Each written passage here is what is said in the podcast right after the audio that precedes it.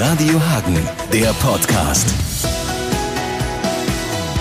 Für das Durchschnittsabitur, bei dem ohne anschließende Prüfungen trotzdem ein vergleichbares Abitur vergeben werden kann, sammelten Schüler aus ganz Deutschland in den letzten Wochen 145.000 Unterschriften, weil sie sich selbst und ihre Mitmenschen vor der Ansteckung mit dem Coronavirus schützen wollten.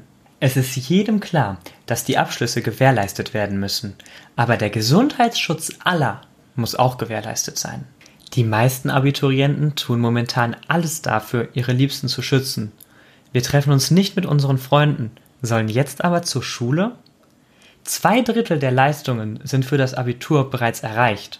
Je Leistungskurs wurden innerhalb von zwei Jahren sieben Klausuren geschrieben.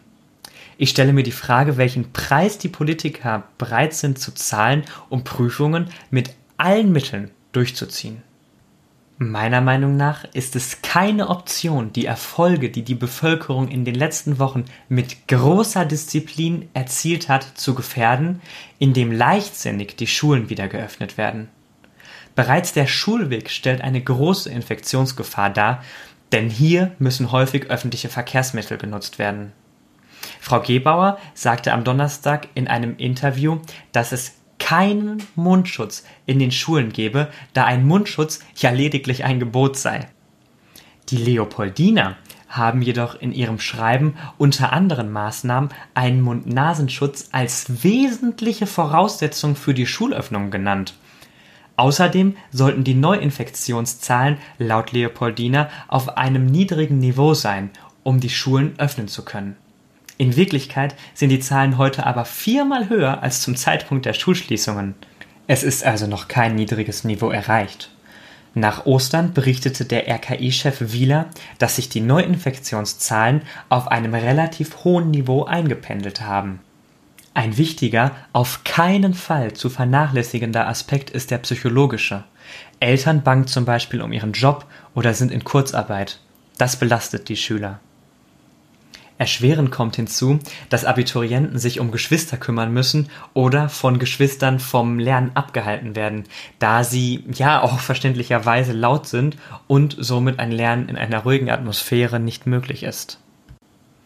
Aber selbst wenn diese ruhige Atmosphäre gegeben ist, ist ein normales Lernen nicht oder ja eher für die wenigsten möglich. Der Kopf ist nämlich einfach nicht frei. Täglich ändert sich die Nachrichtenlage und wir müssen bedrückende Bilder und Nachrichten einordnen und verarbeiten. Und ja, ich weiß, es ist schwer, eine gerechte Lösung zu finden. Jedoch stehen für mich die gesundheitlichen Aspekte klar vor allen anderen. Die Ministerpräsidenten sollten aus der aktuellen Situation auf gar keinen Fall einen Wahlkampf machen. Damit ist keinem geholfen. Ich hätte mir sehr gewünscht, wenn die Meinung der Schüler und Lehrer mehr Gehör in der Politik gefunden hätten. Jetzt sollen wir aber entscheiden, bleibe ich zu Hause und gesund oder riskiere ich meine Gesundheit und gehe zur Schule, weil ich befürchte, wichtige Inhalte zu verpassen. Es ist nicht fair, dass die Schülerinnen und Schüler selbst abwägen sollen, ob sie das Angebot der Prüfungsvorbereitung in der Schule wahrnehmen oder nicht. Die Politiker drücken uns in einen unmöglichen Gewissenskonflikt. Meiner Meinung nach wäre das alles mit einem Durchschnittsabitur vermeidbar. Die aktuelle Situation haben wir Abiturientinnen und Abiturienten uns nicht ausgesucht. Am Anfang hieß es, dass wir keinen Nachteil haben werden. Genau dies ist aber jetzt der Fall. Radio Hagen, der Podcast.